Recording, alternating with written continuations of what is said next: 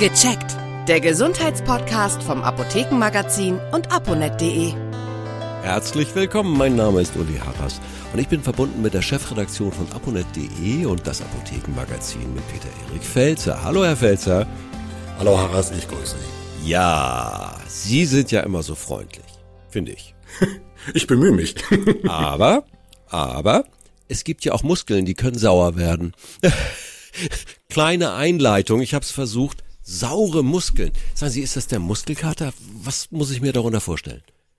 Äh, der Muskelkater ist was ganz anderes. Ah. Den Muskelkater kennen wir. Das sind kleine Muskelverletzungen, die entstehen oft, wenn ich Bewegungen mache, die ich im Alltag nicht gewöhnt bin. Okay. Ganz klassisches Beispiel. Die Freundin oder Freund fragt, hast du am Samstag Zeit? können wir umziehen, hilfst du beim Tragen. ja, natürlich ist man freundlich, Beispiel. man sagt, natürlich helfe ich, auch wenn man vielleicht nicht mehr der Jüngste ist, ja. ein bisschen Rücken hat oder so, aber man sagt, man hilft gerne, aber dann trägt man diese Kartons, die man sonst nicht gewöhnt ist. Ja. Man geht Trepp auf, Trepp ab, drei, viermal am Tag macht man sowas, aber da nicht stundenlang nee. und da merkt man am nachmittags meistens dann schon, uiuiui, da wird's wehtun und am nächsten Tag tut's so richtig weh. Ja. Das ist der klassische Muskelkater, also wieder kleine Mikromuskelverletzungen, da muss man sich keine Sorgen machen. Das kriegt der Körper meistens ganz gut hin. Das wieder heile zu machen, nach zwei, drei Tagen ist es oft schon besser. Man kann vielleicht auch mal eine Schmerztablette nehmen oder ein entspannendes Bad und am nächsten Tag vielleicht die Beine hochlegen und dann vielleicht nicht schon wieder beim Umzug helfen.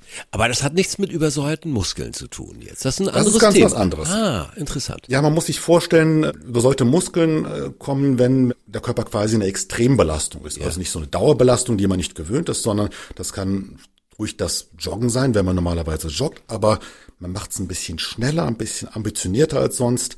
Da können die Muskeln mucken. Ah. Man kann sich vorstellen, der Körper funktioniert so ein bisschen wie so ein Hybridauto. Mhm.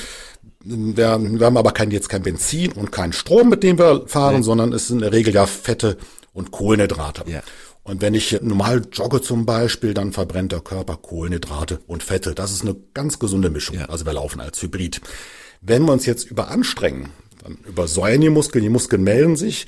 Der Grund ist meistens ein Sauerstoffmangel. Mhm. Der Körper kriegt zu wenig davon. Sauerstoff ist ja quasi das Brennmittel, damit äh, wir Energie auch erzeugen können. Und wenn zu wenig Sauerstoff da ist, kann der Körper nicht mehr auf das Fett zurückgreifen. Das heißt, der Körper funktioniert nicht mehr als Hybrid, mhm. sondern er greift nur noch auf die Kohlenhydrate. Und wenn er nur noch diese Kohlenhydrate verbrennt als Energie, entsteht Milchsäure. Die Milchsäure wird immer mehr in den Muskeln und das tut einfach weh. Das kann uns alle treffen, ne? Das ist äh, und und vor allem, wenn man das jetzt nicht einordnen kann, könnte man im ersten Moment ein bisschen besorgt sein, aber so schlimm ist es nur auch wieder nicht. Nein, in der Regel ist es ja so, also es gibt ja zum Beispiel im Marathon den Mann mit dem Hammer so bei Mitte 30 Kilometer. Ja.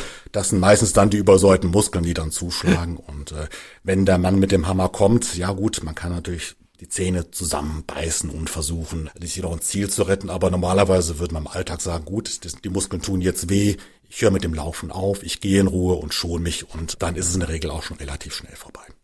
Also sind die Gegenmaßnahmen jetzt relativ überschaubar oder gibt es da irgendwas, was Sie empfehlen würden?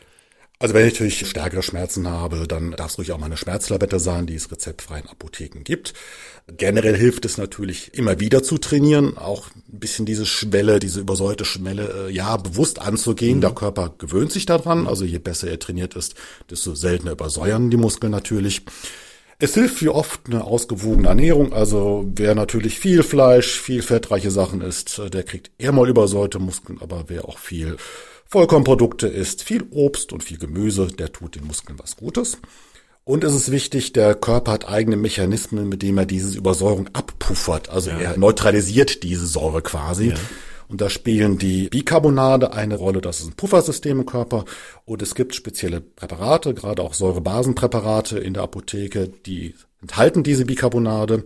Wenn man die vorbeugend nimmt oder auch während dem Sport nimmt, teilweise, die gibt's als Tabletten oder auch als, als fertige Shakes ja. zum Anmischen, dann kann man auch während dem Sport da ein bisschen was gegen machen, dass die Beschwerden dort nicht so häufig auftreten. Das war Peter-Erik Felzer aus der Chefredaktion von abonnet.de und das Apothekenmagazin zu unseren übersäuerten Muskeln. Wir wissen, was zu tun ist. Herzlichen Dank. Gerne, Harras. Tschüss. Tschüss. Vielen Dank fürs Zuhören. Vergessen Sie nicht, unseren Podcast zu abonnieren. Und viele weitere Tipps und Informationen für Ihre Gesundheit lesen Sie online auf www.aponet.de und alle 14 Tage im Apothekenmagazin, das Sie kostenlos in Ihrer Apotheke bekommen. Bis nächste Woche zur neuen Folge von Gecheckt. Der Gesundheitspodcast vom Apothekenmagazin und aponet.de.